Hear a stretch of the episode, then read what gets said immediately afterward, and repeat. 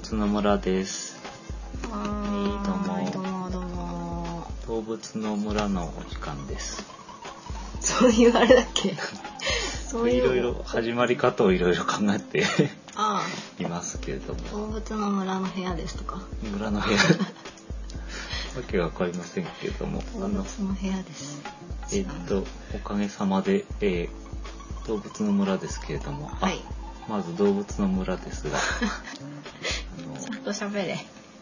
村とマスボンが動物に関する情報を定期的にお届けしています。50音順に「あ」のつく動物から取り上げていまして、もっさりと体温低めでお届け中ということで、はい。えー今回は12回目になります。はい。はい。し。えー50音順でいきますと、次は「し」という、おー、びっくりしあた。、ビビちゃんもみっちゃんも今日参加する。あ、行っちゃう。これちょっと私最近思ったんですけども、はい。まあ、ケロログの一番上にですね、まあ、動物の村とはこういう感じですって書いてあるんですけど、うん。まあ、あの動物に関する情報を定期的に過去週1くらいを目安にお届けしていきますって書いてあるんですけど、うん。これなんかこれだったら不定期に過去週1くらいを目安にっていう方が正しいような気がするなと。え、でもそれかさ、なんか基本月曜日で、たまに木曜もアップするよみたいな。あああの本当だったらそういう風にして毎週何曜日何時更新とかっていう風にしたいんだけどしたいんですけどいかんせんなんか寝てしまったり して収録できなかったりあの加工というか大した加工はしてないんですけどあのオープニングテーマとかを後からつけるのでそれをやらなかったりしてアップしなかったりするので、うん。とまあ正直内容アップっていうのはあ、あのあ不定期で行きたい。あの、勘弁していただきたい。うん。というまあでも週1回ぐらいで今、もう週1回以上のペースで撮ってます撮かっております。週2回ぐらいなの感じかなと思いますけどね。最初、6月はもう、あの、祭り的にじゃんじゃんアップしていましたけど。も、あ最初だから。うん。最近だんだんこうペースがつかめてきて本当に週末にアップしてるって感じになってるような気がしますけどね。はい。まあそんな形で。はい。はい。えっ、と今日12回目なんですけれどもあのえっとコメントをあのまた頂戴しておりましてありがとうございます。えっ、とですねあの最近いただいたのはジョーさんとあとコウさんですか KOU さんはい、ね、あのいろいろと聞いていただいたあのレスポンスが返ってくるというのはとてもあのやりがいのあることでありがとうございます特にちょっと実は今 あの収録始めたら新しいコメントが入っていたということに、はい、気がつきまして、はい。ついつい10分前にあ本当だ。ついと10分前にやありがとうごあざいりがとうごますざいます。はい、本当に嬉しい限りでございます。ちょっと正直ちょっとあの話していいですか、私のあ話。あの動物のポッドキャストとかをやってですね、誰が聞くのだというか、誰向けに配信したらいいのかっていうのをかなりこう悩んでいてというかですね、うん、年齢層とか、年齢層とかですね。あ iTunes の方では、あうん。えっと、カテゴリーが選べるんですけど、うん。まあ、まあ年齢層っていうか、まあえーこれあの自然科学っていうのを一応一番メインのカテゴリーとしてましてうん。でその次にキッズファミリーと。うん。その次に教育っていうカテゴリー3つまでカテゴリーが選べるんですけど最後は教育にしまして、うん。えっ、となんだっけな計12だと12歳以上とかうん。以前とか忘れちゃったんだけど、うん。まあ、そういうのにして、まあ、あの、なんて言うんでしょうか、あの、えぐい話とかエロい話とかないので、ああそっかそっか。小さいお子さんでも聞いていただけるっていうことうん。そういうふうにしてみたんですけど、まあ、わざわざ動物の話を聞くのはどんな人なんだろうって思いながらやっておるんですがうん。この間のコメントではですねあの日本語の勉強になりますというようはい。なことを言っていただいてありがとうございます。そういうところにもあのニーズがあったんだなということで 何か。ちょっとボソボソ喋ってますけど大丈夫でしょうか？聞き取りにくいですけれどもお役に立てればというふうに思ってうんうん。よおりますろしくお願いしあます。りがとうございます。ちょっと前置きが長くなりましはいたけれども、そうそうやりますかね。はい。と今日はですね、えっ、と、あのーなんだ、えー死のつく動物ということなんですが、はい死のつく動物っていうと何かありますでしょうか？しらす丼？丼になって、しらす、あ、しらすね。食べたいなと思って。しらすとかも面白い。どうなんだろう。シーラカンス。シーラカンスのね、面白い。いいですね、シーラカンス。世界最世界日本。世界最古の。生きた化石。ああそこそこ、うん。世界最古のじゃない。生きてますもんね。最近あのえっ、と私の実家の方のなんかこう水族館の研究チームがその力を入れて研究してるっていう、うーん。まあ、そんな話も聞くの。ああとあれか。ジュゴンか。ジョンシャチとかいろいろ鹿とかですね、あえ鹿。あ鹿。うん。鹿は？鹿もいたんですけど、うん。今回はうん。なんと始祖鳥っていうところに注目してやってみようかと思って。なんか新たな分野ですねこれは。でこれ今回あの動物のもので初めてのですね絶滅してしまった生き物というかですねはあ。今いない生き物について紹介する形になります。そっかそっかなんかチラチラ出てきてたんだよね。これはもう絶滅しちゃいましたとか、うんなんかあのサイでこの種はいませんみたいな。この間のサインのところではインドリコテリウムとかいうのは絶滅しましたって紹介しましたけど、まああのその時はサイを特集してたんですけどうん。今回、えーその始始祖鳥を特集しますということで、はい。始祖鳥ですけどあの始まると書いてうん開始の死ですね。うん。それに祖先の祖ですね。うん。まあ、鳥ということで、うん。鳥の,、ご先祖様？一番先祖様っていうような意味合いの言葉ですね。私小学生ぐらいの時思想帳思想帳言われてなんかこう漢字に変換できなくて完全に思想になってましたよ。私の頭の中で、シソの葉っぱのシソですか？うん。だよね。なんかそういう響きとこううんなん。か勝手に結びつけたりなんだり。そうそうそう。あのシソシソなんですけど、そのシソとは全然関係ないですね。はい。鳥のシソという。もういいかこれは。これシソチョウっていうのはあのジュラ紀に生息した鳥でして、うん現在発見されている中でうん。最古の最も古い鳥類であります。鳥類？鳥なん？鳥ですシソチョウは。はまあその鳥なのっていう話なんですけど、こうん。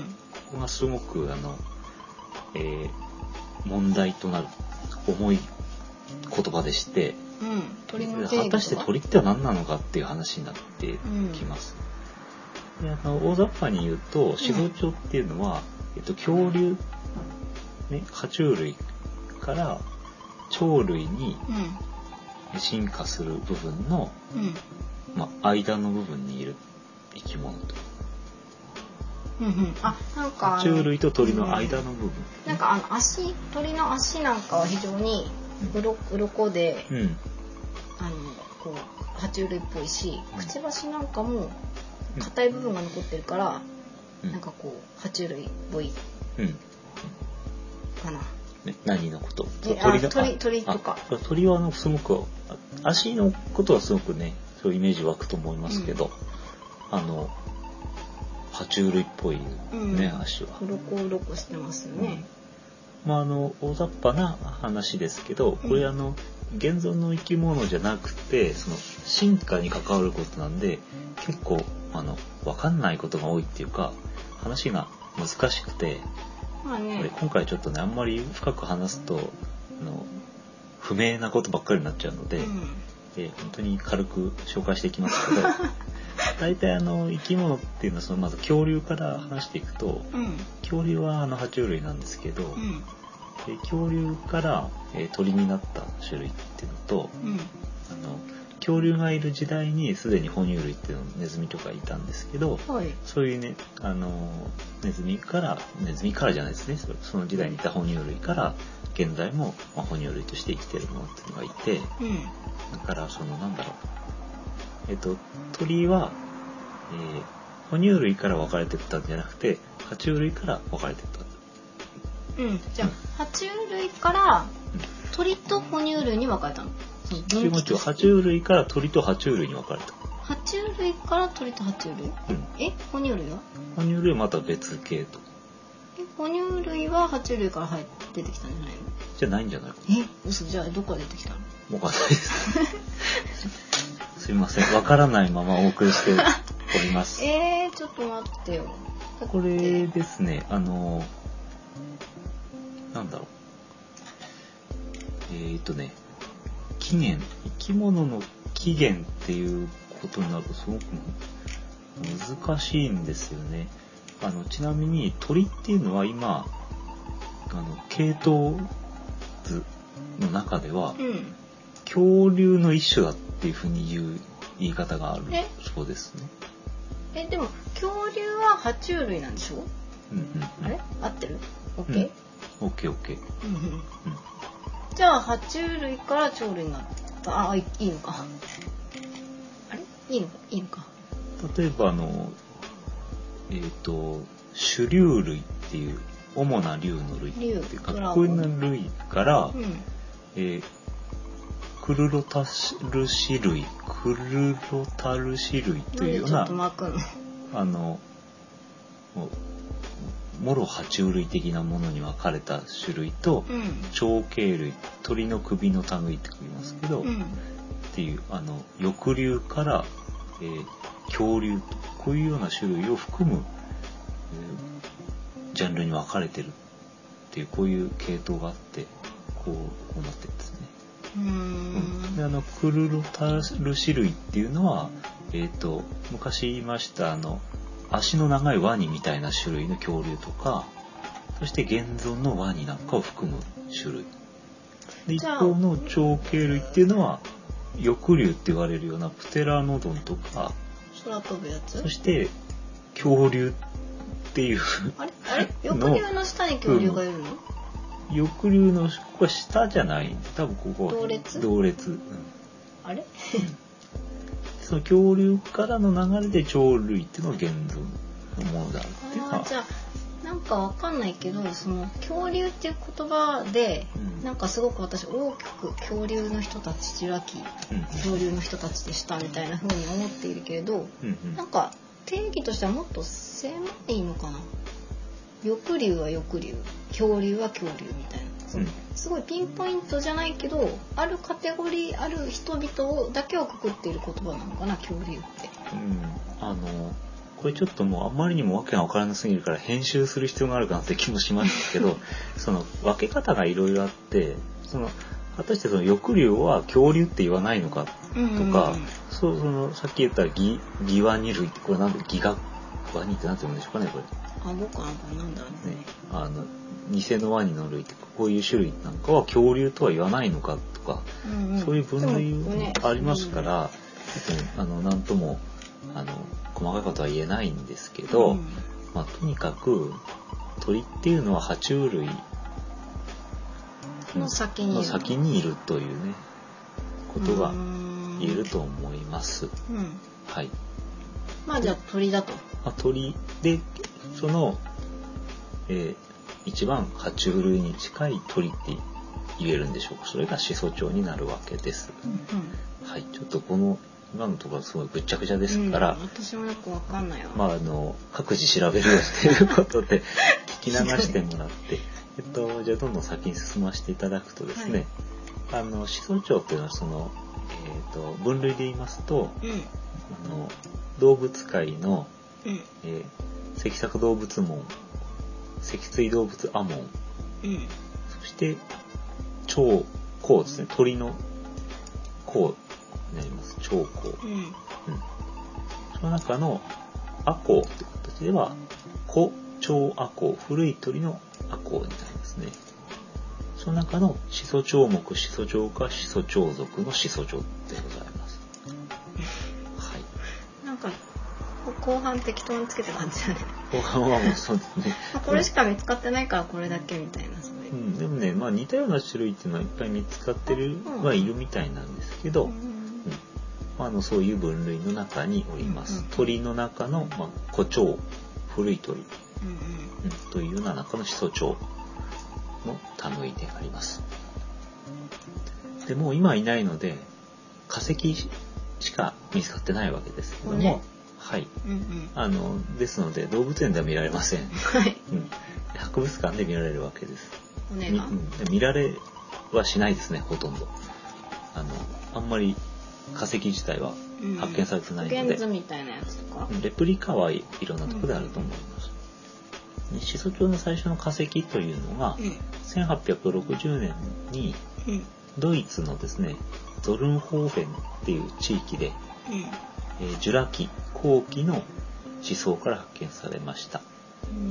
これはジュラ紀後期っていうのは1億4600万年前から1億4100万年前ぐらいの地層だということで、まあ、全然実感がわからないんですけどとにかく古いということなんですけど現在までに骨格の化石っていうのは10個発見されてます。えそんなもんなの？うんそうなんです。で、それが全てドイツのそのゾルンホーフェンっていうところで発見されてる。そうなんだ、うんえじゃあ日本まあジュラ紀に日本はなかったと思うけど日本の土地からは出てない基礎帳は出てないですね。アメリカとかでも出てないはい。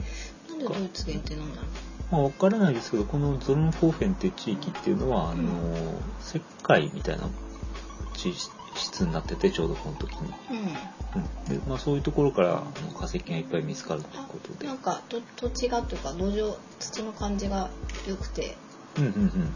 なんか残ってたのかもねうまいこうん。そうなんですね。はい。あの、化石の名産地だそうですね。とスイカの名産地化石の名産地。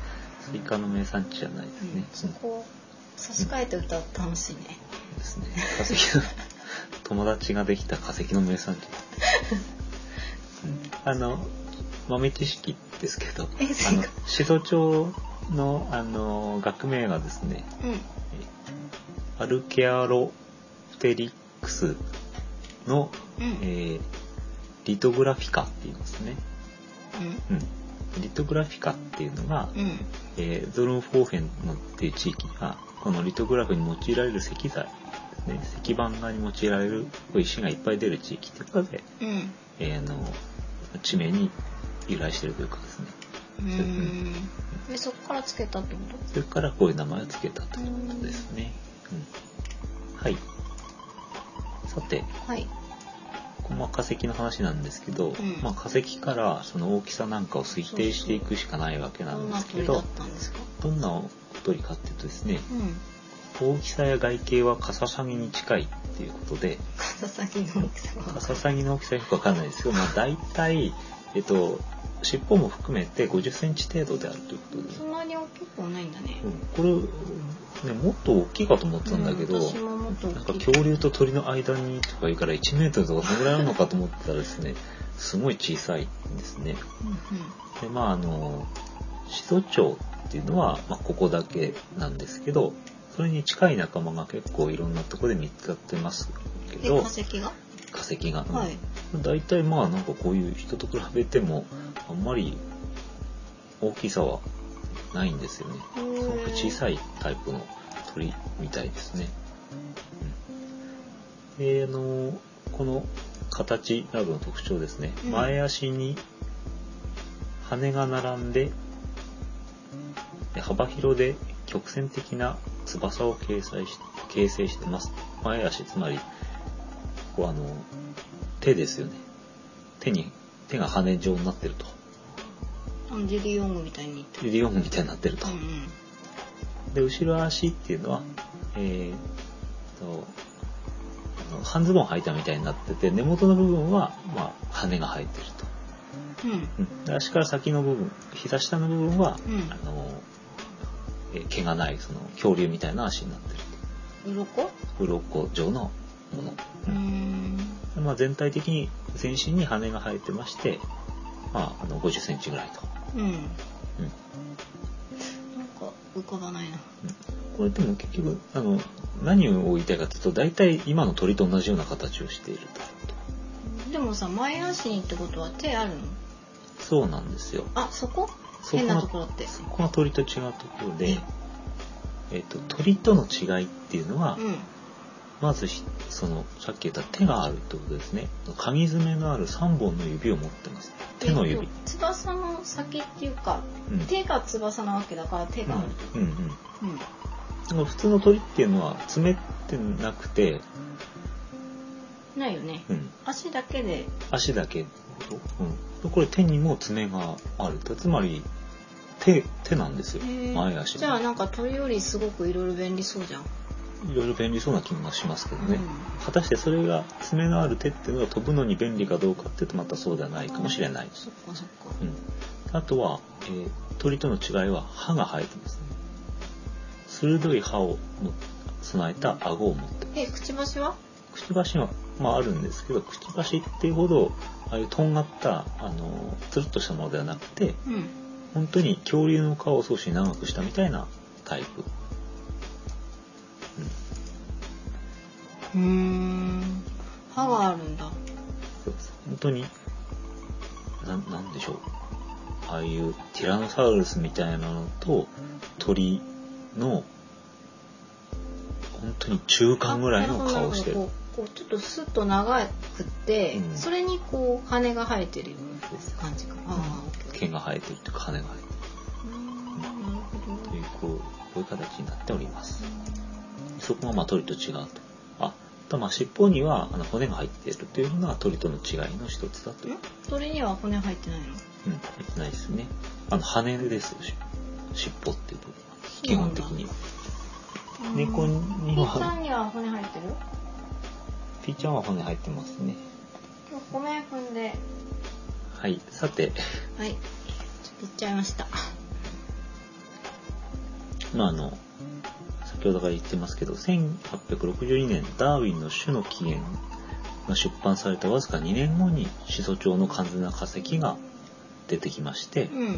でこれがなんか鳥とも違うでも恐竜でもないということでうん。進化と週刊種の化石の意味を考える上で現在もくすぶる論争の火種となっている。えーじゃあダーウィンにはさすごく有利な化石だったんじゃない？どうだと？こういう間もいるんだぞみたいな。うーんちょっとそれは分からない。ダーウィンがどう考えてたのか分かりませんうん。はい。どうかな。さて何かいろいろ疑問があるかと思うんですが。うん、色とかね、色とかね、うん。色とか基本的に分かんないですよね。うんうん。うん。化石しかないので。なんか私の記憶ではあの小学校とかちっちゃい頃に見た恐竜図鑑みたいなのではなんか結構ケバケバしい色に塗られてたイメージがなんか赤赤っぽい緑っぽいみたいな,、うん。なんか派手派手色の鳥としてなんか塗られていたようなイメージが勝手に残ってますけど。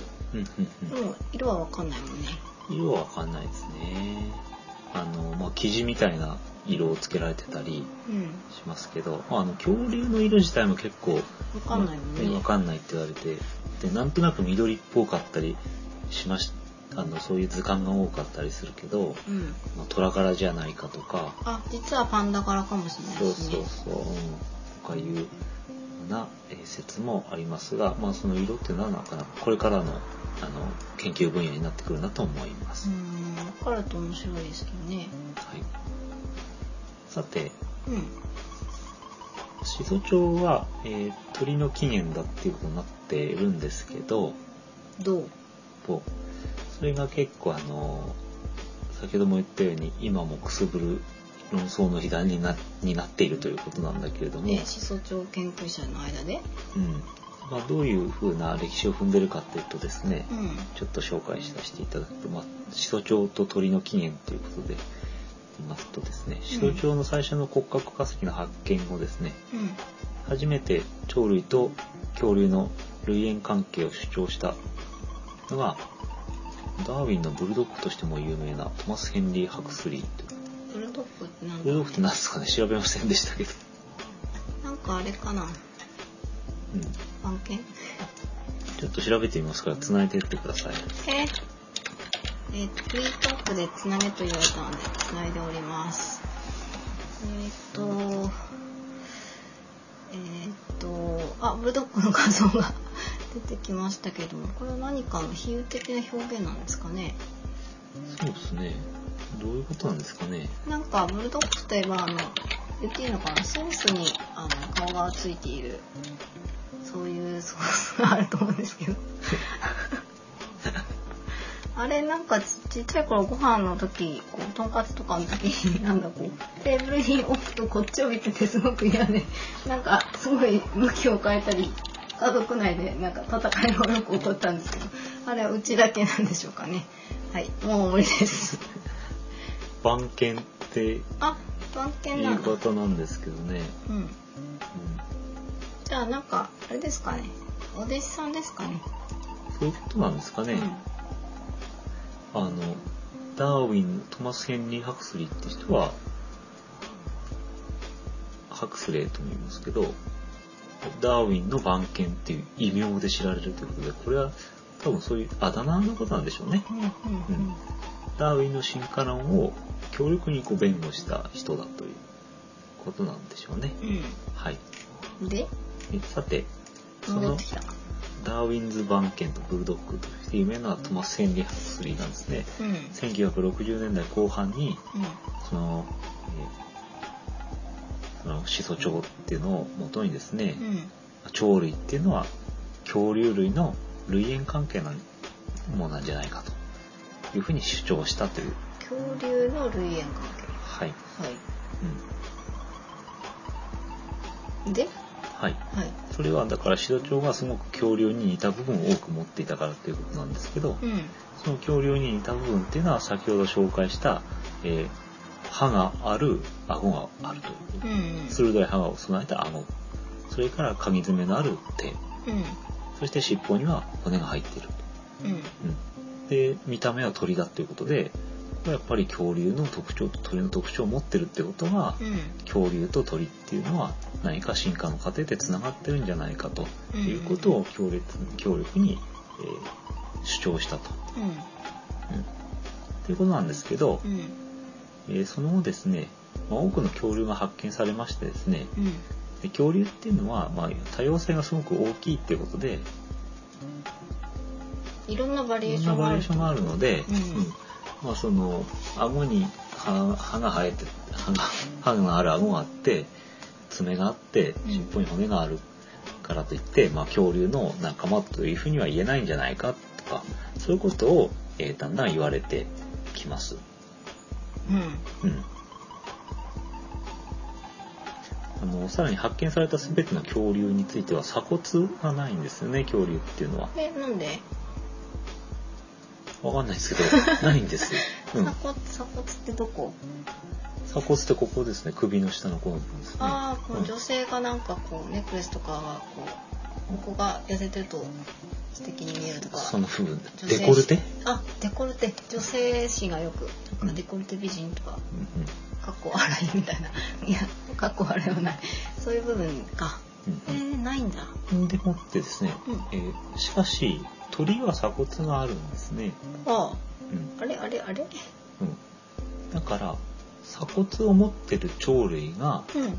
鎖骨がない恐竜から進化したっていうのはおかしいじゃないかと。あ骨がなくなるんだったらわかるけど、新たそうに形骨が全部成される？出てきちゃうとありえないんじゃないのかい？あーなるほということがありましたので、どうん。まあ、あの鳥類とその恐竜の仲間特にその中でも獣脚類って呼ばれてるそれはあのトリケラトプスみたいなあ違う違うティラノサウルスみたいなやつですけど、うん。これの類似点が多いなっていうことはうん。認めつつもうん。うーんなんかその恐竜から進化したんじゃなくてうん。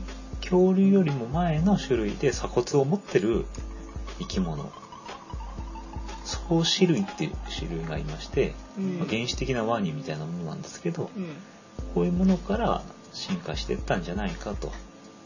うん、総種類から恐竜と鳥に分かれたのではないかというふうに主張したわあけです。恐竜の先にいるんじゃなくて、はい。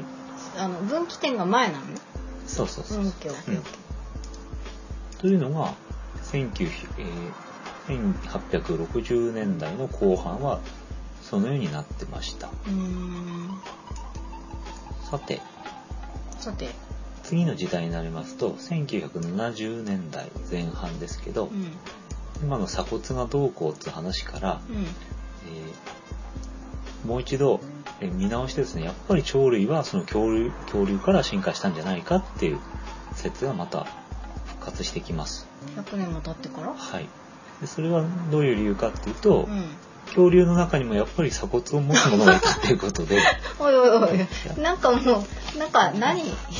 結局あのどんどん化石が出てくると、そっかそっかそっさか。らにあの恐竜のあのダイバーシティがすごくあの多様だったってことが分かってきまして、うん。うん、なんか恐竜から鳥になるってことがありえんじゃないですか？ということになりました。鎖骨はどうでもよくなっちゃったんだ。そうそう。この鎖骨があるとかないっていうのがその恐竜から鳥にができたよっていうのの、その、えー理屈の中で最大の障害になってたんですけど、うんそれがもうなくなっちゃいましたので、デコルテ問題解決しちゃって。解決したと。で、まあそういう説を唱えたのがジョン・オストロムという人なんですけど、うん。この人は、まあそういう鎖骨がいる恐竜もいるじゃないかっていうことも合わせてですね、うん。鳥類と小型の獣脚類、小型の、え恐竜ののみが共有する特徴をいっぱいあの研究して見つけたとうん。いうことであります。そうしますとですね、鎖骨の問題がですね、消失した今、今となって1000 1970年代には、うん。うん。この鳥類の特徴である鎖骨や羽毛、翼、うん。また、まあ、部分的に保存されていた親指というのがあるそうなんですけど、うん。鳥類の特徴プラス恐竜の特徴である、えー長く突き出たこれな肋骨？肋肋骨？ちょうん。読めない。っとすいませんわかりません、えー歯間中隔の存在わけわかりません 座骨の閉鎖後突起どこだかわかりません尻尾尾の血動球。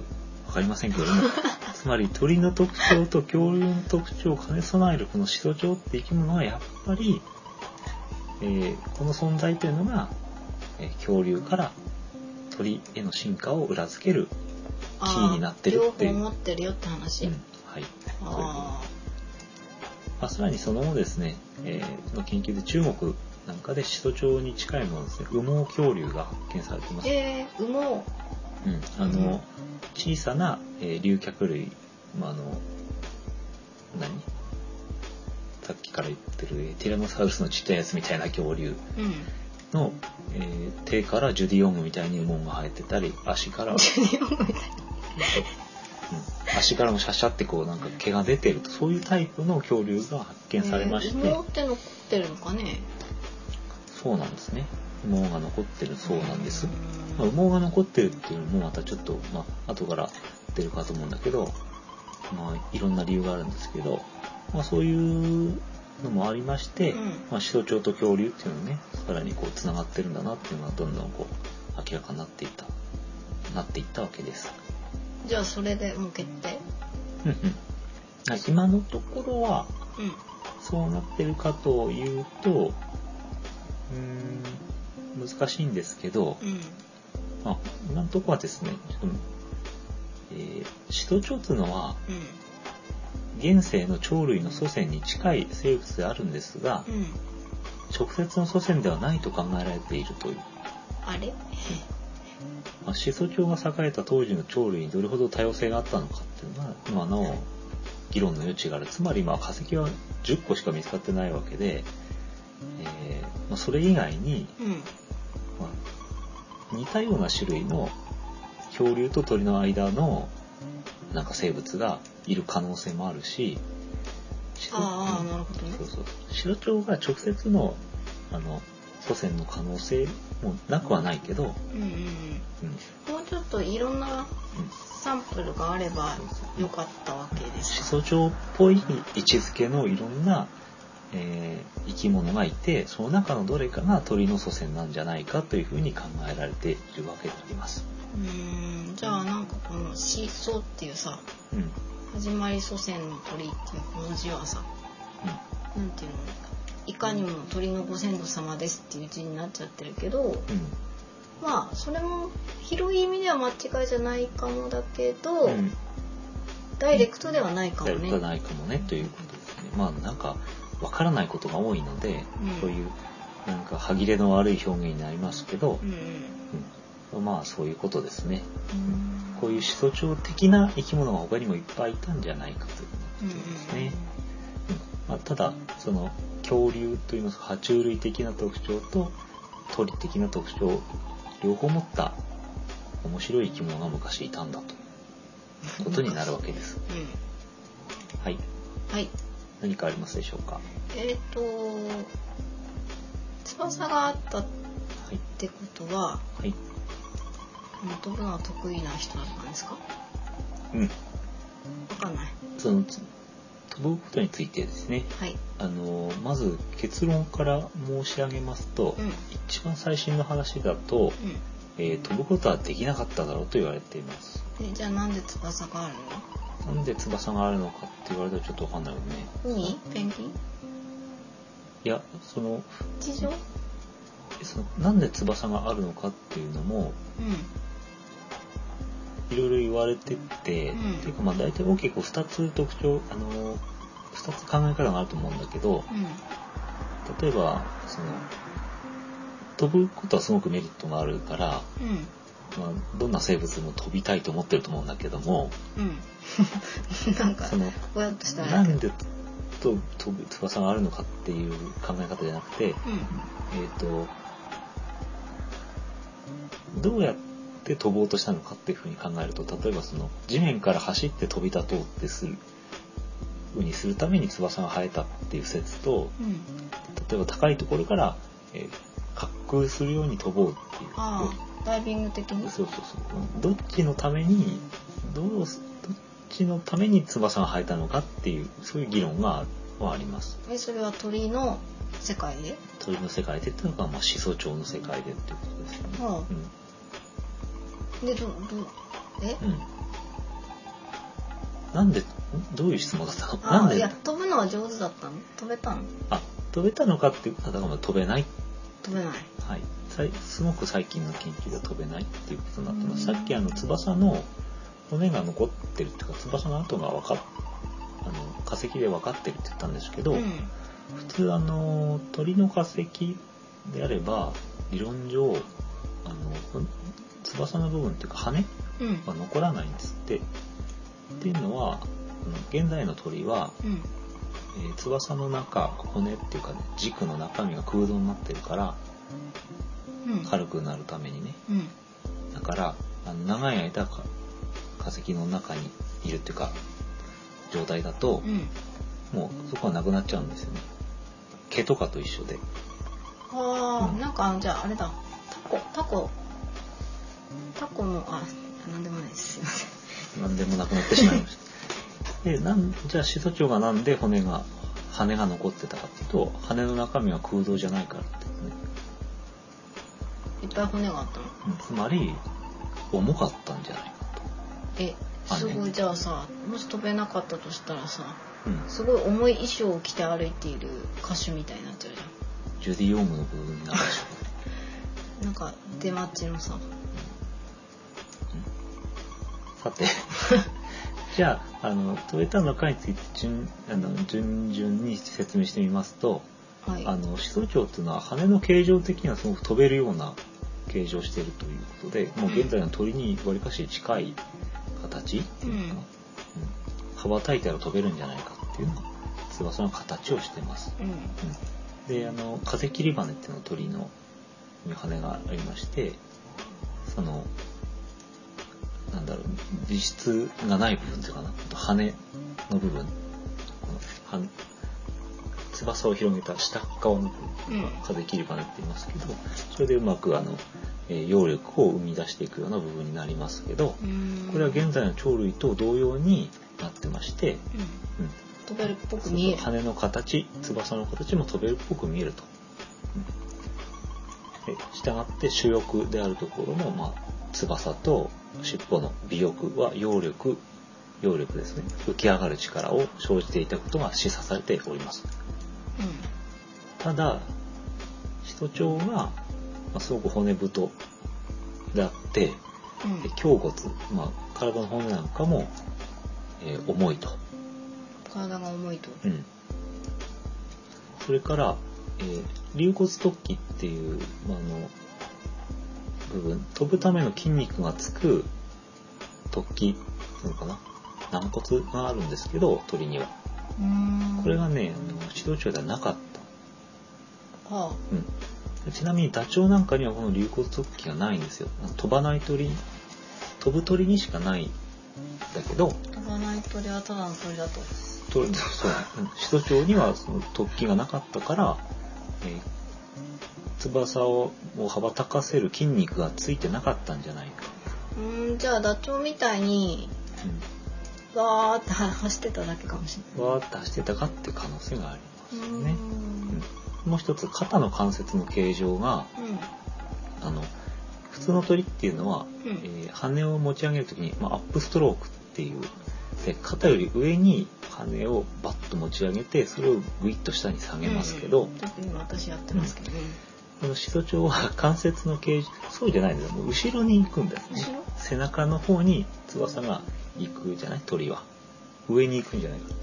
頭の方に翼が伸びるんじゃなくてうん。背中の方に、うん羽が行ってそこから下にグッと押し押し込んでいくんですけどあこ、れで前進すんだ。うん、全身じゃなくて上に上がる。あすいません。はい。あちょっと間違ってました。あの肩の形状が、うん。えー、シドチョウは翼をあの背面まで持ち上げられなかったんじゃないかという。何肩こりとかそういう。だから、まあ、上まで、えー羽を上げられないから、うん飛べないと。そう飛ぶための力が出ない。というふうに考えられています。で2010年の研究今年発表のものによればですね、うん。えー、シソチョウ、まあ、およびコウシチョウっていう、まあ、あのシソチョウに似た種類の鳥なんですけど、中国のこれは、まあ、あの飛ぶことはできず滑空してたと。あ高いところからわーってハンググライダー。うん、そうですね。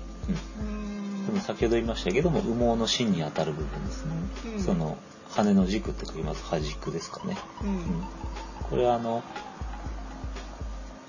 なんでしょうその羽ばたいた時に、うん。えーこの折れないようにねあの自分の体重を支えて羽ばたかないといけないから、うん。ある程度強さがないといけない部分のではあるんだけど、うん。これがその体の重さとどうも釣り合いが悪いっていうことで、うん。うんあの羽ばたいても自分の体重を十分にすあの持ち上げるほど、うん。えー強度がないと。じゃあ飛んでもうん。パーって落ちちゃう。重い重い重くて。うんうんうん。そうです。はあそうなんだ。ということで飛べなかったというふうに言われています。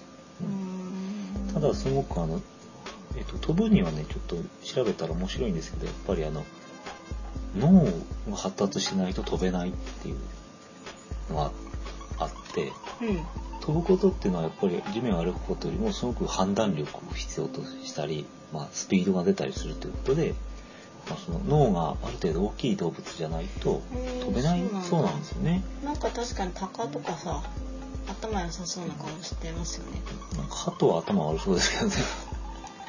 ただそのこのシトチョウっていうのは恐竜よりも脳が大きくしかも視覚視覚が発達し視覚目ですね。うんうん。視覚が発達していてまた内耳の構造も現在の鳥類に近いと。内耳の構造っていうのは平行感覚を司るものです。から、こういうあのシステムから見ると飛べててもおかしくないんじゃないかっていうふうな説もあるんですけど、あまあ、一番最近の研究では飛べ飛んでなかったよっていう、うん、こと。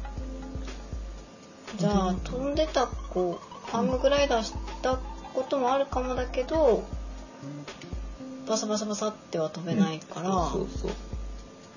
でねなんかただ相反する意見がありまして、うん。そのじゃあ高いところから滑空するのはできるっていうような状態だっていうのがまあ今のところの定説なんですけど、うん。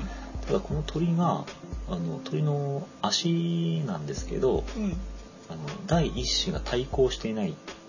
第一子親指がうん。他の指と向かい合ってない。っていうね、何つかめないってこつかめない。木木をとうん。つかめないんじゃないかと。えじゃあ地面地面を歩って生活してたんじゃないかってこと？そうそうそう。だからあらあら。樹上生活よりも、まあ、地上生活がメインの生き物だったんじゃないかというふうに言われています。そうするとなんか滑空とかできないよねっていう話になってくるうーん。えじゃあますますなんかちっちゃいダチョウみたいな、うん。まあ、ちょっと形違うような感じはするけど。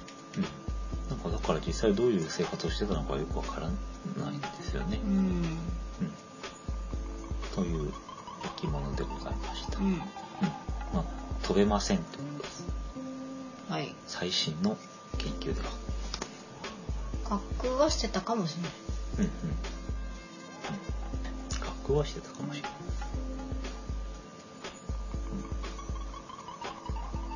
今くしゃみをこらえましたはい。大丈夫ですちなみにあの始祖鳥よりも鳥に近そうな恐竜みたいなのが見つかってまして、恐竜恐竜じゃないんですね。まあ、ここも位置づけは多分古鳥類になると思うんですが、うんえープロトエイビスっていうのがアメリカで発見されてます。アメリカうん、でこれはあの骨が中空、中身が空洞になってます。うん。うん。軽い、ね、竜骨突起があります。ので羽ばたけると。うん。一度鳥よりもはるかに鳥に近いんじゃないかうん。と、うん、いうような生き物がいましたけど、うん。どうなっちゃったの？これもよくわかんないんですけど結局は鳥類の進化系統とは別であるっていうところに落ち着いたとまだよだからよくわかんないんですよね、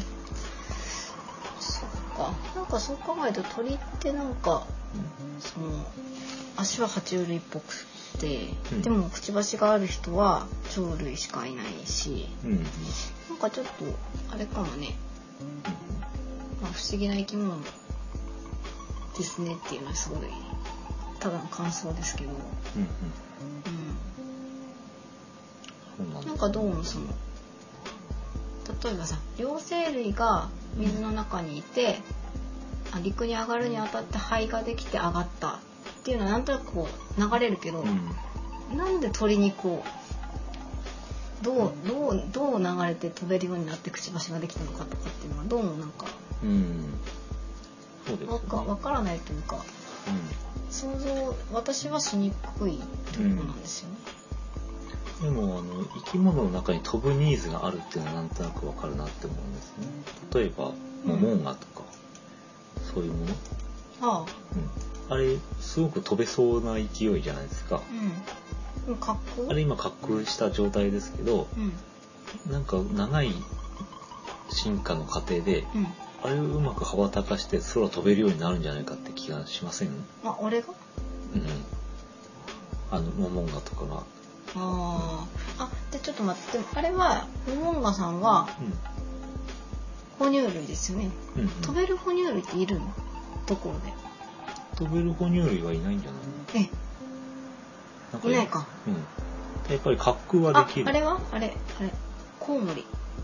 ああ、コウモリ。コウモリ飛べる。コウモリってバサバサバサってするね。はいはい。あれはネズミなのか鳥なのか？ネズミなの？なんでネズミ、ネズミ、なんでネズミと鳥なの？えだって顔がめっちゃネズミじゃないですか。あ、うんあコウモリもやりたいね。そうですね。うん。さて、あ、あ話がそれた。まあ、そういうことで、なんかやっぱり、なんで、どういうふうに飛ぶようになったのかっていう流れはわからないけど、うんやっぱり飛ぶっていうことは、その、生きる上ですごくロマンじゃなくて。メリットがすごくありますよね。ああなんか、か地上で敵に襲われにくいとそうか、逃げるとか。あの餌を遠くまでそうそうそう。うん。今自分のいるところに餌がない時でも遠くに取りに行けると、うん。ああとさ巣とかさすごく高いところに作れるよね。うん、結局まあそういう守れるよね。守れると、うんそういうようなメリットはあるので、うん。そちらの方に進化していったっていうようなことはすごくあのスムーズに考えられるんじゃないかなっていうのが僕の感想ですけどね。はいすいません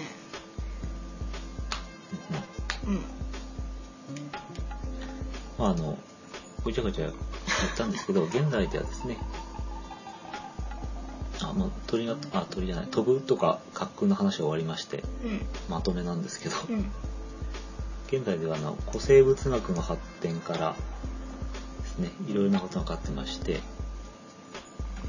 シソチョっていうの特にシソチョっていうか、まあ、鳥類はうん恐竜の中の獣脚類っていうものが進化したというのが定説となっていますと。恐竜うんからそうですね。はいうん系統学的にはですね、鳥類は恐竜に含まれるんだそうです。え？ん？え恐竜なの？あれすなわち、恐竜は絶滅してないというふうに言えます。えそその一部が鳥類に形を変えて現在も生きているという解釈が現在のそのえー系統学的な位置づけになるわけです。えーなんかな。じゃあなんかさうちの近所でさいつもうん。なんか3羽のカラスがすごいうるさいんですけど、うん。あれ恐竜なの？恐竜が恐竜の系統だというふうにうん言えるんじゃないかということですね。なのかな。絶滅したって教科書に書いてあったじゃん。うん。その、あの形態ではってことだよねうんなんでしょうね。まあ、言葉の定義の問題だと思いますけどね。うん恐竜っていうのはどこからどこまでが恐竜なのかと、サイズが大きくないと恐竜じゃないのかとか、うんうんそういうこと言えると思うんだけど、まあ、恐竜は鳥類に形を変えて、今なおその DNA 的には引き継がれているんではないかというようなあ意味合いになるんだと思いじゃあます。恐竜に一番今生きている動物で近いのは鳥類だとかそういう意味合いですかね、そういうこと。そういうこと。別な、別から、別な方向から、あの、書いてあったことがあるんですけど、現在地球上で最も鳥類に近いのはワニであるっていう、え もうなんか意味がわからない。爬虫類だってこと？うんつまり鳥類は爬虫類とじゃあやっぱり恐竜から進化ああもうわかんない。結局だからその、爬虫類と近いってことだよねそうそうそう。だから何？えー、哺乳類と比べるとって比べる意味があるのかわかんないけど、うん。鳥類は哺乳類よりも爬虫類に近いと。うん。うん。うんオッケーオッケー。うん。オッケ、そういうことは言えると思います。ーな。るほど。まあ確かにね哺乳類は毛とかあるけどこの人たちはウルコあでも羽毛あそっか羽毛か。羽毛と毛はどう違うのかとかね、そういうこともあるとは思うんだけど、全然ね、あの、わけがわかりませんよね、こういうの。うん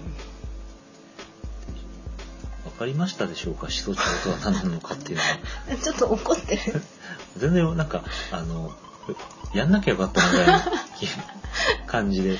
鹿にすりゃよかったぐらいの気持ちです全あの、すごく説明が難しかったんですけど、まず俺が理解できて俺が理解できてないというのがありますが、えっと、分かったことっていうのがありまして、まとめさせていただきますと、うん。俺のまとめ？俺のまとめ、うん。シソチョウは意外に小さいということ まず一つ。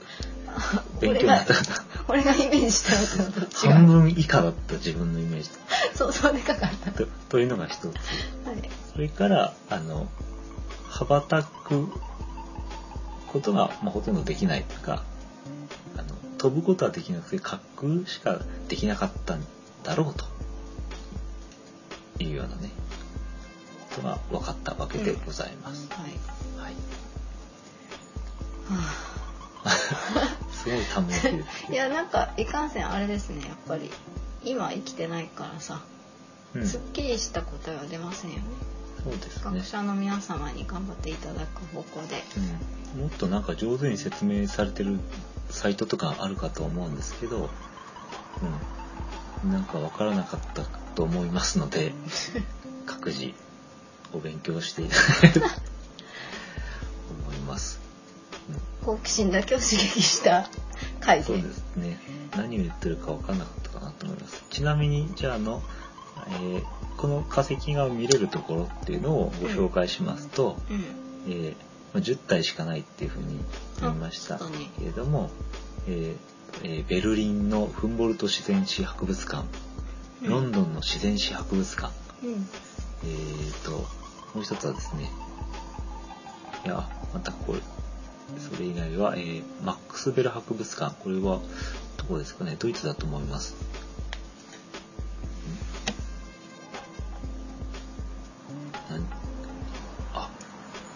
今ないかもあ、ごめんなさい。マックスベル博物館のものは、えー今行方不明だそうです。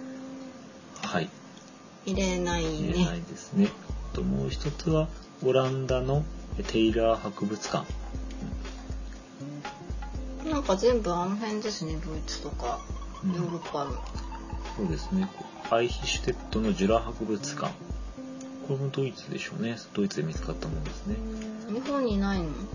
日本にないです。えないの？ゾルンフォーヘン標本っていうのは、ブルガーマイスターミュラー博物館。まあドイツとかベルギーとかオランダとかですね、結局。途中、途中でやめてしまいましたけれど。どうせ見に行けないやって思ったので、もう。ということであります。うんはい。始祖鳥でしたけど、はいはい。何か、うんなんか飛べないのに羽があって地上で生活してるとなるとやっぱり弱弱そううんうんうん。外敵が多かったのかなとかうんうん。ちょっと想像しますねあとほらあのイメージしてたよりちっちゃいとかもさうん。なんか大きく進化すると強いのかなやっぱり小さいってことはその食物連鎖の中でよ弱いのかな？だからなんかその大きく進化しなかったのかなとかさ。あなんでもないです。あ、なんかその恐竜がしそ、そう恐竜から分岐したんだったらでかかったんじゃないかとかそういうこと？あ、あ、そうですかね。多分小さい形の恐竜から分岐したんじゃない？そっかうん。うかんないわやっぱもういっか？うん、なんかうまくまとまりませんので、うん最後に、えー、シド町関連の書籍をご紹介しようと思ったんで、シド町で Amazon でですね、検索をかけると、僕はシソ町になりたい上下巻。なんか私は会になりたいっぽい雰囲気の言葉うん。宮内勝則さんですか？になるんでしたっけ？あれ？違うんじゃないな、なんていうの？読みちょっと難しかった気がする。あ、じゃあ繋いでおいてください。あはーい。えっ、ー、と無理です。宮内勝介さんですね。うん。の、僕は首都長になりたいっていうのが出てきます。これ小説ですか？ドキュメンタリー？なんか。小説みいたいですね。うんうん。なんか、題名がいいよね。うん。図書館にあるかな？ちょっと検索してみます後で。はい。で読むかどうかは微妙なとこなんです。ちょっと今読みたい本いっぱいあるんで。あの読んだわけじゃないのに紹介してみたんですけど、はい。まあ、あの気になる方は、えー、Amazon なんかにレビューがありますので、はい。見てみてはいかあがでしょうか。ただ現在は新刊で買えないのかな？ああそうだね。うん。中古中古からうん。宮内勝介さんは芥川賞候補の作品とかもあるので、うん、あのき日本のノンフィクション作家ですけど1944年生まれですね。金色の像金色の像かな。で第85回芥川賞候補になったりしております、うん。うん、次の年も候補になっております。という方ですのでね。うんご覧になってはいかがでしょうか。なんか最後まで今回はべダラダラでしかも1時間近くなってしまいました。なんで？今回は短く行く予定だったんですけどね。えピーちゃんがいない。あ寝てます。はい。じゃあ今日はこれでおしまいにいたします、次回はもうちょっとまとめて おこうかというふうに反省しております。はいはい。またよろしくお願いします。ありがとうございましたおやすみなさいお。やすみなさーい